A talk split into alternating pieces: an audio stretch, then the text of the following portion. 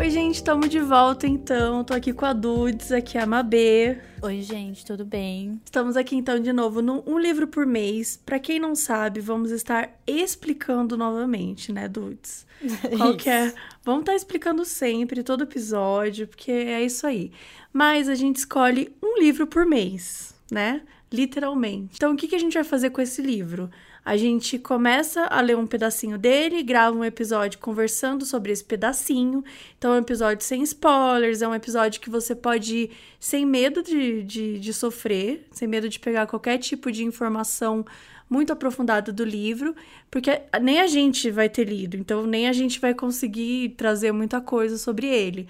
É mais o que a gente está sentindo, né?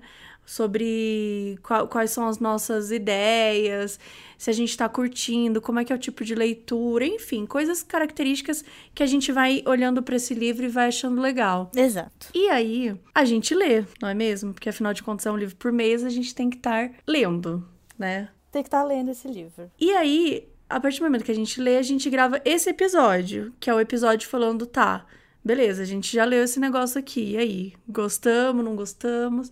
E o livro, né, o primeiro livro que a gente é, escolheu para estrear essa série, A Sombria Queda de Elizabeth Frankenstein, que é da Kirsten White. Que você já tinha lido um livro, certo? Sim, já tinha lido um livro dela. É, e essa já foi minha primeira leitura da, da Kirsten White, mas já posso dizer que gostei Kirsten White. Também a, acho que deve ser bem diferente, assim. Acho que é importante falar que esse livro, ele foi uma homenagem aos 200 anos da história de Frankenstein, né? Porque, para quem não sabe, a sombria queda de Elizabeth Frankenstein, a Elizabeth, a Elizabeth desse livro, já é uma personagem que foi criada pela Mary Shelley. Ah, eu não sabia. Eu achei que ela tinha inventado. Não, não, ela, ela, ela existia, ela existe no livro também da Mary Shelley, só que ela não tem, e ela tem essa, essa relação com o Vitor, exatamente como é descrita, só que ela não tem uma grande. Ela, ela, você vê que ela é uma protagonista, mas uma protagonista muito escondidinha, assim, sabe? Entendi. Tipo, ela merecia isso. Basicamente, a verdade é essa. Ela merecia mais. Ela mereceu. Ela mereceu esse, esse livro, porque na, na própria história de Frankenstein, que, enfim, é, esse livro ele foi considerado, um, na época, né? Ele foi considerado o primeiro livro de ficção científica do mundo. E foi feito por uma jovenzita, uma britânica, uma mulher. Então é muito legal, né? Pra pensar que o,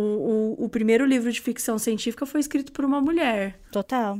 Enfim, e esse livro ele é.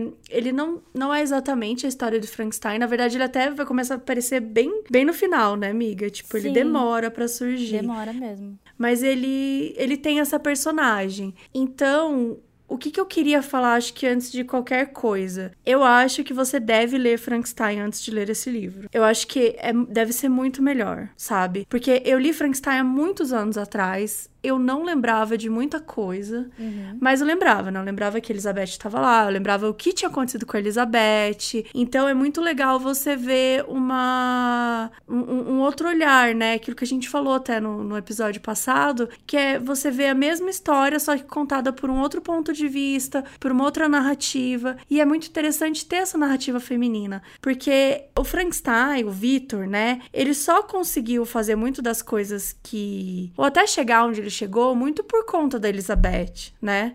É, isso fica bem claro nesse livro também, né? Fica bem claro. Muito do que a personalidade dele é e muito do que é, do adulto que ele virou no sentido de conseguir se relacionar minimamente com as pessoas, mesmo que seja superficialmente, assim, só pra, sei lá, pedir um favor, foi a Elizabeth que ensinou, né? Foi ela, exatamente. Por quê? Porque ela foi comprada pelos pais do Frankenstein, pra, né, do Victor, pra basicamente ser amiga dele. Mas na real eles precisavam de alguém pra controlar o filho. Tipo, ó, meu filho tá- é doi... meu filho é doidinho. meu filho é doidinho, meu filho é estranho, não entendo meu filho. Quero entender? Não. Não. Vou comprar uma menina que, que né, tinha uma. Ela, ela tinha mais ou menos a idade perto dele, né? Algo assim. É, ela tinha dois anos a menos, eu Dois acho. anos a menos, é. Então, comprou ela, trouxe pra casa. A menina tinha uma relação abusiva, né? Os pais dela morreram, ela era, morava com uma mulher que era que batia nela, explorava e tudo mais. Então, pra ela, né, ir pra uma outra casa em que ela não ia ser, teoricamente, explorada, risos, é, ia ser bem melhor, né? Não, não foi exatamente isso que aconteceu, mas pelo menos era o que ela, a ideia que ela tinha. E então acho que es- esse livro, assim, o que eu senti muito dele é que você consegue compreender um pouco mais toda, toda essa potência que Elizabeth tem. E isso é muito interessante, porque não tem isso no livro, no livro original, né? Você você consegue ver Elizabeth por meio de algumas ações, por meio de algumas coisas, mas você não vê toda essa toda essa construção que ela fez. Então, que seja dos pensamentos, seja da maneira dela agir. Então, eu assim, achei muito legal conhecer esse lado da Elizabeth. Assim, não foi uma coisa que eu pensei, ai, é uma homenagem. Eu realmente acredito que essa é a Elizabeth, sabe? Ai, que legal, amiga. Eu consigo pensar que, que ela é a mesma Elizabeth do, do outro livro. Putz, isso é muito difícil de fazer, né? É muito difícil. Imagina, você escreve um livro 200 anos depois e você consegue, né? Porque quando ele- esse livro também, ele é um romance de época. Então, você vê carruagem, outra coisa que eu acho muito legal. Você tem todo esse cenário que é não é não é Uberzinho, entendeu? Ela tem que pesquisar o Vitor. Mas gente, imagina você encontrar o homem, não tem um Waze, não tem um Foursquare, não tem Não tem uma localização ao vivo no WhatsApp. não tem uma localização ao vivo no WhatsApp, entendeu? Você vai, você vai encontrar como esse homem, né? A história do livro é, que a gente tá falando é, é essa. Ela né, cresceu com o Vitor e tal. Quando deu 17, 18 anos, ele foi é, pra faculdade, né? Fazer estudo. Não sei se foi pra faculdade ou. É, ele foi estudar numa universidade em Ingolstadt, né? Que é Isso. uma cidade na Alemanha. E aí é basicamente isso. Ela A gente começa o livro com ela indo procurar ele pra levar ele de volta pra casa. É, porque a, a existência dela, tu- tudo que. Ela vive em função dele, né? Ela construiu a vida dela, os objetivos. Porque, né, ela foi levada pra casa pra isso mesmo. Então era, era o que ela era. É, Mas ela, ela, ela, ela construiu tudo em cima dele. Então, sem ele na casa, ela se viu sem valor. Ela falou: daqui a pouco vão me tirar daqui. É. Porque eu não tenho mais valor, né? Ela fala muito sobre ser o, o primeiro item na, na folha de custos, né, do, dos Frankenstein. Que ela seria o primeiro a ser cortado e aí ela precisa que o Victor volte pra casa pra ela ter o que fazer, né? Pra ela ter quem controlar, basicamente. Isso. E é uma relação de total dependência, né? Sim. Que, enfim, aquilo vai também crescendo e tudo mais. Eu achei o livro. O livro não dá nenhum tipo de medo, mas eu achei ele bem sombrio. Então, Acho que. O que, que você achou? eu. é, eu ia comentar isso, que eu não achei ele, ele que dá medo, eu não sei o original, porque, enfim, eu falei no outro episódio, mas só reforçando, assim, eu não tenho a ref do original, eu não li é, o Frankenstein original, eu tenho essa, tenho essa mácula aí no meu currículo de clássicos. Mas teve um dia que eu fui ler ele à noite, tava todo mundo dormindo já aqui em casa, e eu tive que parar. Tudo bom? Ai, sim, tem uns momentos que dão, dão um nervoso. Sim. Dão um nervoso. Não é, não é um tipo de livro que você lê e você fica super nervosa, com medo e tal. Mas tem uns momentos que você quer parar. Sim. E aí eu tive que fazer isso, inclusive. E eu acho que é até legal falar um pouco da velocidade das, que as coisas acontecem no livro. Na minha opinião, não sei se você teve a mesma impressão, Hum. mas o livro ele começa muito lerdo. Sim. E aí ele vai acontecendo umas coisas aqui e ali, né? Beleza, que, que, que tem a ver com, com a história do livro, mas não se aprofunda. Sim. E aí, de repente, chega numa hora que, assim, acontece todas as coisas ao mesmo tempo. Sim. É. E você fica, né? Porque qual que é o rolê? Ela tá indo procurar o Victor e você sabe que tem alguma coisa estranha, porque ela fala muito sobre um, um, um, o Henry, né? Que no início a gente não sabe quem é O Henry. O Henry. Gente, esqueci três vezes o nome dele. No, no, início você não sabe muito o nome dele, o que aconteceu com ele. Então você fica, né, tentando, tipo, ah, o que aconteceu com ele? Ah, o que o Victor tá fazendo? O que, que o Victor tá estudando e tal. Quem lê o livro sabe que ele era um estudante, que ele era. Ele ficou meio que obcecado por aprender um pouco sobre a vida, né? Mas a vida, assim, não a vida de um jeito bom, a vida, tipo, da criação mesmo. Não a vida filosófica. Não a vida filosófica. Então, tipo, ele gosta de ciências naturais, ele começou a ler alquimia, né? Era uma, uma, ele era bem obcecado com essa coisa. E aí ele constrói a criatura lá, né? Que, que nesse livro, eu, eu diria que não é a protagonismo. Não, é zero. Zero protagonista. Acho que o livro, o, o livro é muito para falar sobre realmente a sombria queda de Elizabeth Frankenstein. Eu acho que o livro ele é muito, ele é muito direto, assim, é, é, exatamente isso, porque você vai entendendo, você vai conhecendo um pouco sobre a vida dela e ao longo do, do que você vai lendo no livro, você percebe que ela talvez ela não, não seja tão assim do bem, sabe? É, eu tava falando isso com, com umas amigas, porque eu tenho, eu tenho duas amigas que também têm um podcast de livro, o Wine About It gente. É, é uma ideia maravilhosa de podcast, que é basicamente elas falando sobre um livro e tomando vinho. Então é tudo. Nossa, perfeito. é. Enfim, eu tava falando com elas e elas têm as opiniões muito divergentes, assim, porque uma amou e a outra odiou. Uhum. E aí eu tava falando que eu gostei muito desse livro, mas ao mesmo tempo eu não tenho certeza. E eu acho que foi. O que aconteceu foi que eu tenho a, a mesma ideia desses personagens todos. Eu tenho com o meu livro favorito, que é O Grande Gatsby, que é Eu odeio todas essas pessoas, elas são horrorosas. E foi basicamente isso que eu pensei da Elizabeth, tipo. É, eu acho que é muito válido isso. É muito. Você tem, sim, essa sensação de absolutamente todo mundo desse livro. Que é aquela coisa, tipo, tá bom, não tem ninguém legal aqui de verdade, assim. Não tem nenhuma pessoa que tem o coração 100% bom. Mas eu gosto de mostrar também que não é muito maniqueísta, do tipo, ah, ele é mal, ela é boa, ela.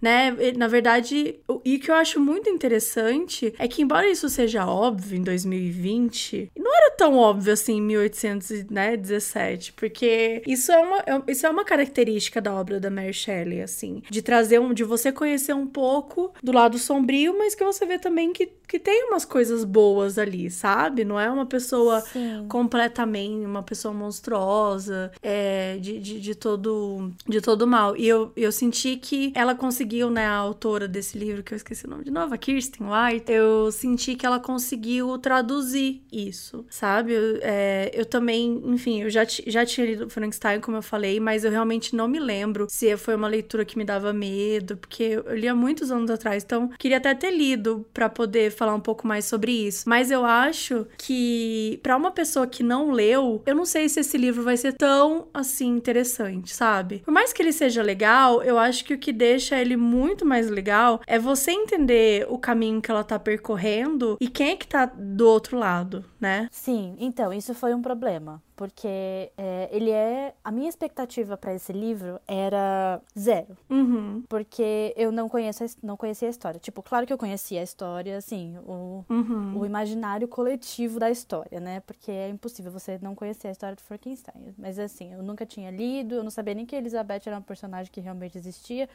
Porque, por exemplo, no outro livro que eu li da, da Kirsten, é a história sobre o Vlad Empalador. Só que o Vlad Empalador é uma mulher. Ah, tá. Então eu tava acostumada com isso dela criar novos personagens ou fazer, sabe? Então é, era meio essa que a expectativa que eu tinha. Até porque era uma homenagem, né? Não necessariamente uma releitura. Exatamente. E a minha expectativa era para ela pela escrita porque eu tava com muita saudade da escrita dela. Então, essa expectativa foi totalmente atingida. Só que, com relação à história, eu acho que foi, foi uma coisa que eu anotei aqui e foi uma coisa que a gente falou, que ela começa devagar e depois vira a chavinha e aí tudo acontece ao mesmo tempo. E eu acho que se você tivesse, se, por exemplo, se eu tivesse o background de, de do Frankenstein original, talvez eu soubesse aonde a história tá na timeline original, entre aspas, então essa chavinha seria meio brusca virada, entendeu? Faz sentido? Sim, não faz super sentido. Eu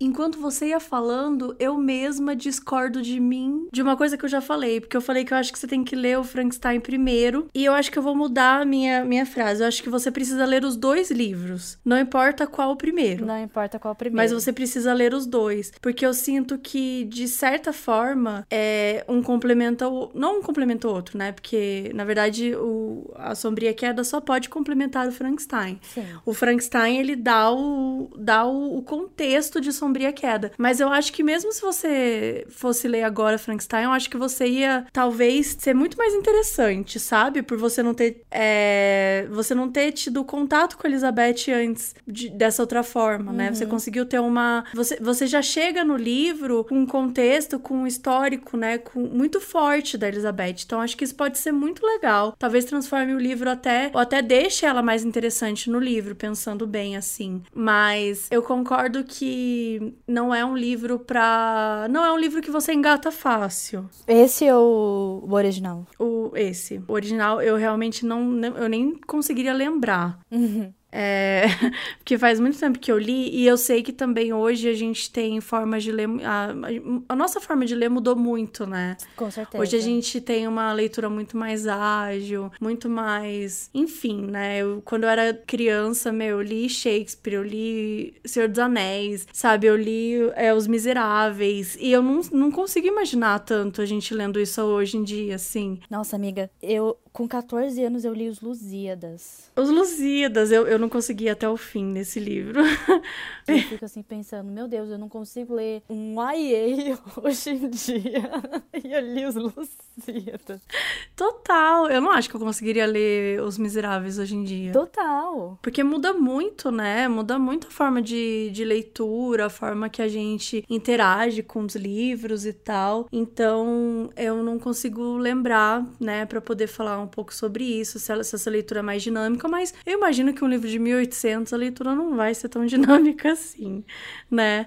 Mas eu sei que a história é muito original. Então, foi algo que quando eu li quando criança, foi muito interessante assim. É uma, uma história muito maluca, né? Uma história muito, como assim, uma pessoa vai lá e cata uns pedaços e tem assassinato na história. Então, assim, tem tem umas coisas, né, que e, e mexe com, sei lá, não sei nem como explicar isso, porque não é só sobre ciência natural, sobre alquimia. Você tá indo para um outro caminho ali, né? É sobre virar Deus, né? É sobre brincar de Deus, exatamente. É, e, e tipo, no contexto do Sombria Queda, ele, é, ele vai até pra uma coisa mais bonita, né? Porque é sobre tudo isso e é sobre manter viva uma pessoa que você ama, né? Pra sempre. E ficar junto dela pra sempre. Uhum. É, é, beira o bonito mesmo, né? E lembra o episódio do Black Mirror, sabe? Aquele episódio do, do boneco. É um episódio. Ai, não sei se vai ser meio spoiler, eu acho. Não sei se eu conto.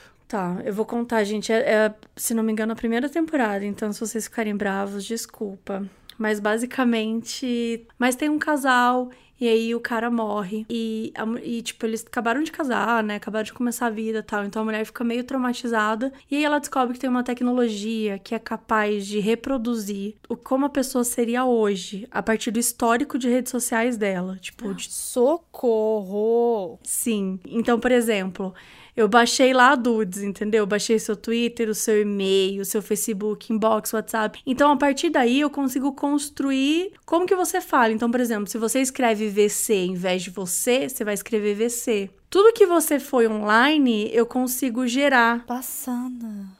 E aí é muito interessante, porque até no episódio, por exemplo, ela tenta, né, começar a falar umas coisas sexuais com ele, ele não consegue falar, porque ele não fazia sexo virtual. Então não tem um registro online de como ele lida com o sexo. Então, assim, é muito louco. É muito louco de verdade, assim. Que doido. Então, e é um pouco sobre isso, assim, né? É, é muito triste, na verdade, porque ela compra esse boneco e ela tá super, tipo, ela tá super triste, ela tá na merda tal. Ela começa a se relacionar com esse boneco e E ele vai virando uma pessoa, assim, ele, sabe? E ela começa a ter DR com ele, porque obviamente ele vai até um ponto, ele não consegue criar coisas muito novas, porque ele não é uma pessoa, né? Ele não é um. Ele é um boneco. Ele é um boneco. Então, é, me lembrou um pouco esse episódio, essa parte que você falou de ser um pouco bonita, de você manter viva a, a, a essência de alguém, só que no caso, né, não é só a essência. então, acho que essa que é a parte que é mais, mais pesada. Mas eu gostei muito do livro. Nossa, eu foi, foi uma. Eu, eu tô curiosa, na verdade, para saber como é a escrita dela, porque essa escrita é muito diferente, né? É muito específica. Você traz para um pro passado, né? E ela, ela é meio sinestésica, né? Porque tudo que ela descreve tem uma cor, tem um cheiro, tem uma ligação com o fenômeno da natureza. Tipo, tem, eu separei um, uma citação que eu amei muito, dentre várias, que é quando, no final do livro, quando elas estão finalmente indo atrás do Victor pra, enfim, interromper o que quer que seja que ele esteja fazendo, né, com, com quem quer que seja. Pode falar, eu acho, não tem problema. Não, é, mas é porque não tem muita explicação, né? Tipo, ele tava lá fazendo os experimentos dele, é, então ele, elas também não sabiam quem era, no, no final das contas era o próprio pai dele, né? No, tipo, a grande. É engraçado porque, tipo, a grande referência visual que a gente tem dos experimentos do Victor é aquele, tipo, obelisco, né, de metal gigantesco que bate o raio e ele direciona para a criatura. E essa referência a gente só tem no final do livro, né? Sim, só tem no final do livro. Ela, elas vão atrás dele e ela comenta que tá chovendo uma tempestade gigantesca, né? Uma tempestade horrorosa. Sim. E aí ela fala, sem dúvida, a natureza abominava o Victor. Tipo, ela, com, ela consegue em outros autores, eu sinto que isso seria exagerado. Sim. Isso não soaria natural. Mas com ela, é muito natural. Tipo, você fica assim, ah, é claro que ela vai fazer uma, uma referência à chuva porque estava chovendo e não sei o quê. Mas não, eu não sinto isso com ela. Com ela parece que é muito natural. Tipo, é claro que ela tá fazendo essa referência com a chuva. Ah, legal. Eu não sabia que ela, tipo, isso era parte da escrita dela. Eu achei que fosse algo que ela tivesse incorporado um pouco nessa história. Não, isso é uma coisa que eu amo em, em, na, na, escrita dela, é uma coisa que eu tava sentindo muita falta, porque o livro que eu li dela faz muito tempo. É claro que, assim, faz muito tempo, mas sei lá, dois anos, não faz tanto tempo, tempo assim. É que eu já li muitos livros neste meio tempo, né? Então acaba ficando. A, a impressão de distância acaba ficando um pouco maior. Mas, enfim, isso era uma coisa que eu sentia muita falta e que eu sinto falta em outras histórias.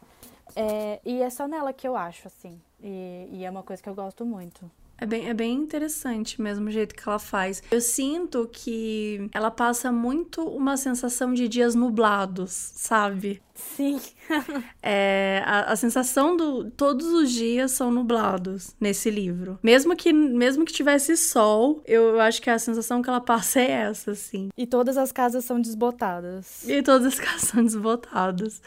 É, realmente. Mas eu acho que é isso. Acho que, pelo menos assim, eu falei basicamente tudo o que eu penso do livro. Eu gostei bastante. Achei que foi uma ótima escolha, Dudes, parabéns. Muito obrigada. Eu, eu tô gostando muito mais do livro agora que a gente conversando do que eu tava quando eu terminei. Eu também. É, se eu não me engano, ele termina de um jeito muito parecido com o original, né? Uhum. Mas não é igual, mas é parecido. Eu lembro de ler a última página, porque as pessoas falam que é uma das melhores últimas páginas, né, da literatura. Uhum.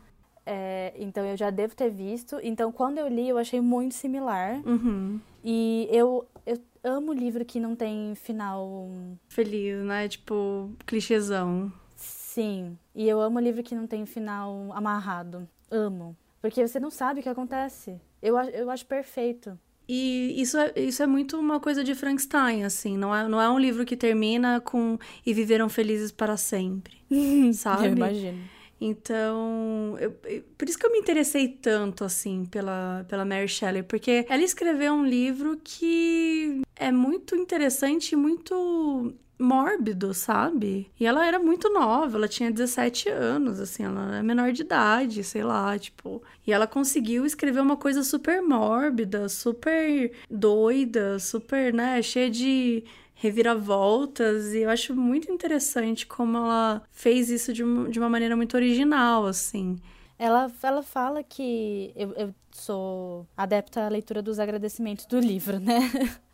E aí eu vi que foi uma aposta, né? Que Foi uma aposta. Foi entre ela, o Bram Stoker e um outro cara lá. uma... Uhum. O marido dela.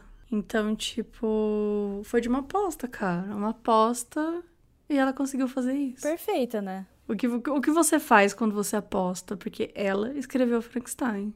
Exatamente isso que a Kirsten White fala.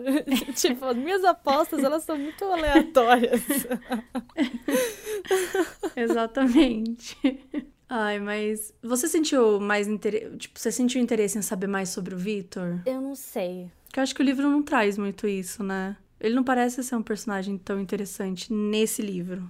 Então, parece um pouco, porque ele, te, ele tem muitas camadas, né? E dá pra ver, pelo, pelo jeito como a Elizabeth fala dele, dá pra ver que ele tem muitas camadas e que nem todas elas são boas, a maioria é ruim, inclusive. Só que ela fala muito sobre o jeito que ela ensinou ele, né? A se comunicar, né? É, então, e sei lá, eu acho que. Eu não sei se tem muito do Victor sem ela. É verdade. Então eu acho que a perspectiva dela já é perfeita pra entender. Porque sem ela, ele é só maluco. E ele fala isso, né? Sem ela, ele não é ninguém, né? É, ele não é ninguém. É- E é justamente por isso que ele quer que ela viva pra sempre. Porque ele, ele sabe o quão descontrolado ele é, né? É, e eu lembro, é, você comentou é, um pouco mais cedo que a história não é maniqueísta, né? E isso é uma coisa que eu gostava, que eu go- gostei muito nesse livro, o livro inteiro. E isso é uma coisa que a Elizabeth faz muito, né?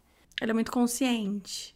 É, e ela reconhece toda a loucura do Victor e ela sabe que ele não é uma pessoa boa, Uhum. mas ela reconhece que talvez ele não seja uma pessoa boa pelo jeito como ela mesma moldou ele Uhum. e pelo jeito como os- a criação moldou ele pra ser, né? Sim. Porque tan- tanto que quando ela vo- elas voltam pra casa, é, enfim, pra tentar matar o Victor, ela descreve as paredes vi- é, sem vida, né, da casa, Uhum. desbotadas, enfim. É, e ela fala que talvez fosse por isso que o Victor tinha tanto desespero pra imitar a vida em sua versão própria doentia, porque ele nunca foi capaz de sentir as coisas como ela sentia. Tipo, ele nunca foi capaz de ver a vida, Uhum. porque ele tinha sido criado nessa realidade cinza e esquisita. E eu acho isso uma coisa muito legal do livro, porque ela não demoniza ele, tipo, claro que ela acha abominável absolutamente tudo que ele faz pra atingir os objetivos dele, né? Mas ela também entende por que que isso acontece. Eu acho que isso sim é primordial, porque as pessoas elas elas têm nuances, né, afinal de contas. Sim. Eu, eu acho que eu não consegui, eu não consigo muito ler livros hoje que não sejam assim, sabe? Total. que não tragam que não tragam um pouco dessa da visão geral das pessoas. É óbvio, você pode querer focar numa coisa mais do que em outras e tá tudo bem. Uhum. Mas a gente nunca pode pensar que uma pessoa é só uma coisa, né? Sim. E a gente tem que tomar cuidado também, porque tem pessoas que não dá pra humanizar, né, obviamente. Com certeza.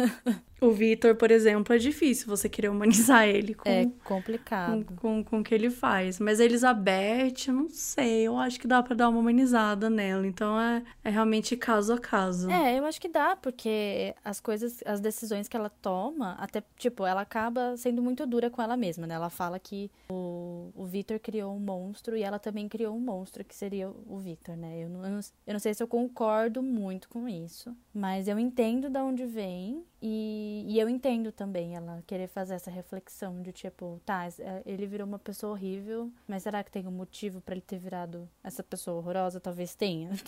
Mas é foda, né? De dela sentir essa culpa, né? Porque querendo ou não, quando ela, ela participou ativamente na criação dele, mas como uma regra, tipo, não era. Ela foi obrigada. Nunca foi uma opção e ela não tinha idade também pra. Ela era basicamente uma criança que sofreu muito abuso e que foi comprada pra entreter uma outra criança que era mimada, que era estranha, né? Não é como se ela tivesse condições disso, assim. Até a própria relação entre ela e o Victor era abusiva, né? Muitas vezes ele agia com ela como se ele fosse o dono dela e de certa forma era, né? Então você vê que é- vai mostrando um pouco sobre isso e você vê que o negócio não era bem assim. Né? Não era bem assim. E ao mesmo tempo, eu eu acredito que ela que ela se considere culpada, porque ela é muito responsável por tudo que aconteceu com ele, mas ela não pode responsabilizar pelas atitudes que ele toma, né? E, e, e é, é isso que você falou, tipo, ela tem uma culpa até uma vírgula aí. A partir disso, não tem como ela controlar, né? É, e se você reparar, todas as mulheres dessa história, as principais, todas, é exatamente isso. Todas carregam uma culpa, todas carregam um peso, todas estão sendo é, injustiçadas de alguma maneira. E eu achei interessante também dela ter trazido isso, porque o, no, no, no livro original não tem mesmo, assim, o, o, o lado da mulher, a visão da mulher né? Mas era outra época, era outro momento, era outra coisa. E, e a Mary Shelley tinha outros propósitos, mas não, não era um, um, enfoque tão grande. Então, achei muito interessante a Kristen ter trazido isso, né, para esse livro e feito da forma que fez, assim. É, de um jeito tão bom e sem rivalidade feminina, né? Que Acho que é isso, né? Falamos para caramba. Sim. Eu acho que a gente conseguiu passar um pouco sobre esse livro. Sim, e eu acho, até acho que a gente nem deu tanto spoiler. Eu também acho. Bom, e se você leu esse livro, se você pretende ler esse livro, conta pra gente se você concorda, se você discorda, né? Se tem algum ponto, enfim. A gente tá nas nossas redes sociais. Eu sou a Ma_B no Instagram e no Twitter é arroba Mabebonafé. Eu sou a arroba Dedê Saldanha no Twitter e no Instagram, então pode chamar que é nós. e os arrobas também estão na descrição do episódio, então Exato. não é difícil encontrar. E é isso, né, Duda? A gente quer conversar. Se você já tiver lido esse livro e quiser acrescentar alguma coisa, fica, fica à vontade. E até o próximo episódio. Até!